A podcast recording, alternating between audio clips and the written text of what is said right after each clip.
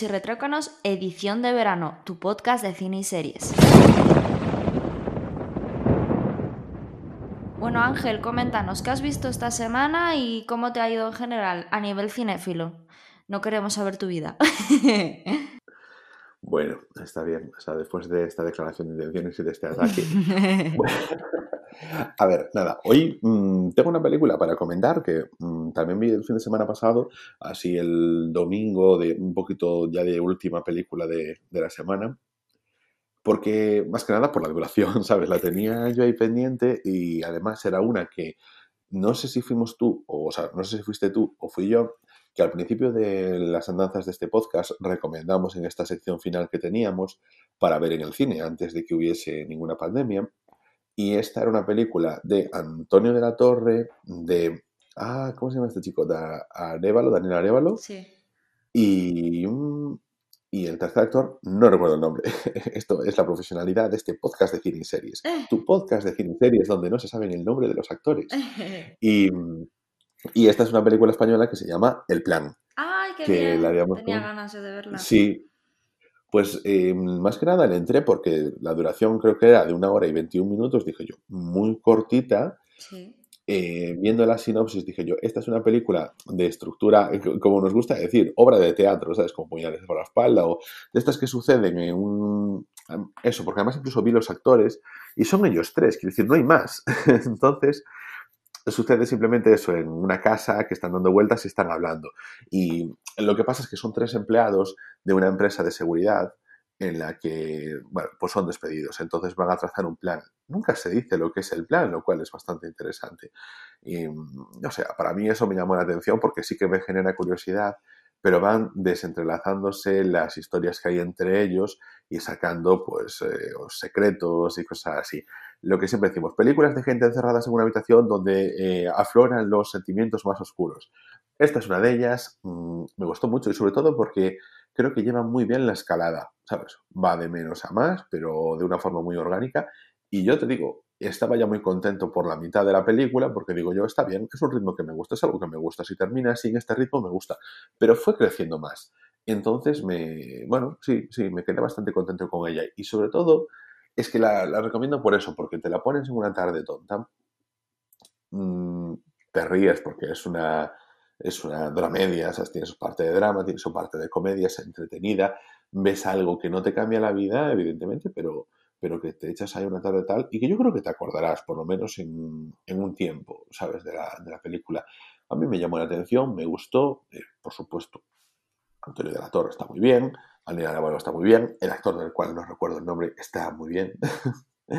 y bueno, también yo creo que es bastante humana, es bastante humana porque, bueno, pues trata un poquito las miserias de la gente y, bueno, yo sé, eso sí que lo, lo agradezco. Otra película que había así de ese estilo, que había sacado Netflix eh, cuando empezó a hacer producción propia aquí en España, que yo la había visto, a mí me había gustado, tú la habías visto y no te había gustado, creo que era Siete Días, ¿te acuerdas de ella? Que salía Paco León y era una startup Sí. en la que tenían que decidir quién tenía que pringar de ellos e Ah, ir a la me cárcel había para que los gustado, demás... ¿eh? les- Ah, ¿a ti te había gustado? Sí, sí, sí. Sí, Ah, yo que, no que me, que no me había encantado, pero sí que me había gustado. Sale mm, Paco León y sale la chica esta, joder, que es súper guapa, la colombiana, no me sale ahora el nombre. Ay, ¿cómo estamos A mí eh? tampoco, pero bueno, es que estamos grabando a las nueve y media de la mañana de un domingo. Bueno, pues esa película que la tenéis en Netflix y la vais a tener siempre en Netflix porque la hizo Netflix, en esencia, es producción de Netflix. Bueno, es producción de Netflix, la hizo Netflix. La hizo aquí una productora española y Netflix compró los derechos en esta cosa que tienen las plataformas de streaming de que si quieren operar en Europa tienen que sacar contenido hecho aquí. Lo cual me parece muy bien porque así podemos tener un poquito de ficción bien producida. Bueno, ni que no estuviese normalmente bien producida, pero oye, Ángel. siempre películas independientes están un plus. Dime. Me refería a Juana Costa. Sale también Ernesto Al... Ah, Sale también... sí. Ay, Ernesto Alterio, no, perdón. Juana Costa, sí que estamos dormidos, oye. Eso, es la chica esta colombiana que también sale en la peli. Eh, bueno, pues Ana, esta es mi, mi recomendación del, del día. Os digo, bueno, la ponéis una horita, 20 minutos, incluso dura un poquito menos si le quitan los créditos. Y a disfrutar, ¿viste? Es una película entretenida, no tenéis que pensar mucho y a todo el mundo le va a gustar, a todo el mundo le va a entrar bien y no va a haber problema. Ana, cuéntame, ¿qué nos recomiendas hoy? Vale, pues yo he visto una película que tenía súper pendiente. Es de estas segundas partes que, que siempre eh, dices, Buah, tengo que ver, tengo que ver, como, como Blade Runner o, o, o Sims, Sims 2 era o cómo era Sin City. Los Sims 2 es un buen juego, buen juego. Madre mía, qué dormida estoy. Sin City 2. vale, pues. Eh... Pero ¿cómo que Sin City 2? ¿Pero cómo que Blade Runner o Sin City 2? Sí, escucha, que son películas que tenía pendientes ¿Me quieres dejar expresarme? Como encima de estar dormida. A ver, por favor. Eso, que Sin City 2 y mm, Blade Runner 2 son películas que tenía súper pendientes y tardé un montón en ver. Y, y me pasó lo mismo con esta que es Transpotting 2, ¿vale? Que desde 2017 que salió no la había visto. Me gustó mucho. De verdad te lo digo, Ángel. O sea, mm, me moló, eh, la vi en HBO, la vi con mi pareja, también le moló.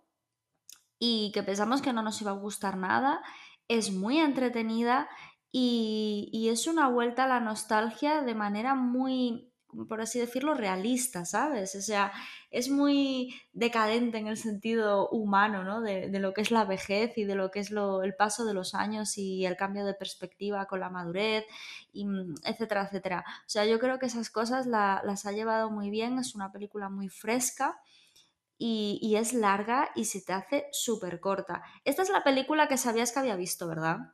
Eh, no. ¿No? Ah, pensé que había sido esta. Pues esta está disponible en HBO. Y y la verdad moló.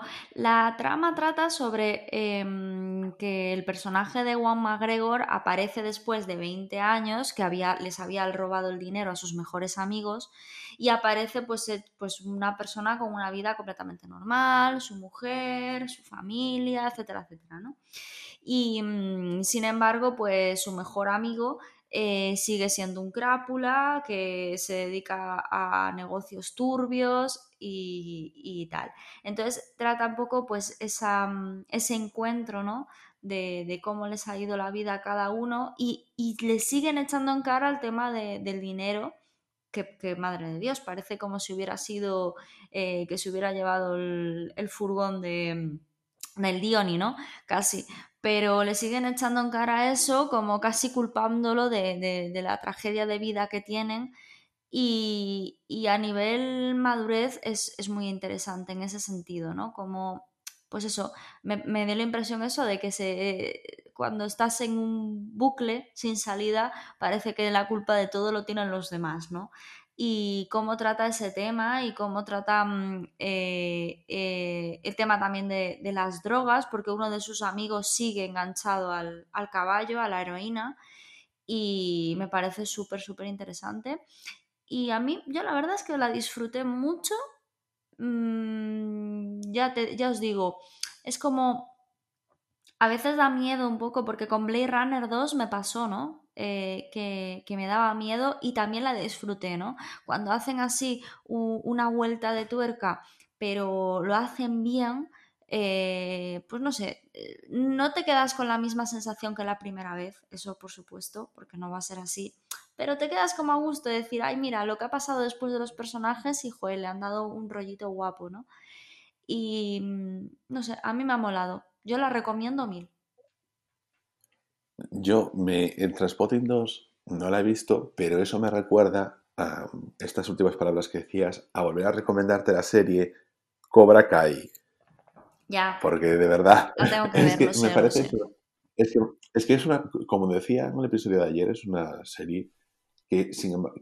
O sea, trata un tema que va muy vinculado a la nostalgia, que es al final en la película de, las películas de Karate Kid, la primera trilogía, pero creo que aportando cosas nuevas, sin regodearse, quiero decir, sin es, ah, pues vamos a sacar todos los elementos ochenteros para las referencias culturales de los que están ahora cercanos a los 40 y que se sienten amargados con la vida y tienen que refugiarse en su entorno de la nostalgia. Voy a hacer una fe de ratas rápida, no era siete días la película, era siete años, es coproducción española y colombiana, y, y tampoco sale Ernesto Alterio. No, es que se me fue la olla. Es que Ernesto Alterio es el ex marido de Juana Costa. Yo no sé qué estaba pensando. El otro protagonista es, es Alex Brendemul. Sí. Y luego, por otro lado, el actor que no dije de la película El Plan es Chema del Barco. Y dirás tú, ¿quién es Chema del Barco? Pues mira, es que hizo, nada, eh, una miniserie, hizo una película que yo creo que no se ha estrenado aún, se hizo en 2013 porque aquí no me pone año, eh, otra que se llama Petra, pero con, precisamente con Alex Brendemul, y luego un corto, o sea, es un actor mayor y al mismo tiempo súper eh, desconocido. Me sorprendió muchísimo, o sea, cuando lo veas ya me dirás, oye, pues Ángel, creo que está un poco exagerado, Ángel, creo que no me encaja, o Ángel, yo creo que tenías toda la razón del mundo, que será lo que suceda, y es un actor que está, que está muy bien, que yo creo que lo vamos a empezar a ver a ver más películas. El ego. y bueno, creo que con esto ya estamos por hoy, ¿no? Y esto es todo por hoy. Podéis contactar con nosotros en la cuenta oficial de Twitter, arroba RI Retruécanos. Nos oímos mañana en otra edición de Rayos y Retrócanos, el podcast.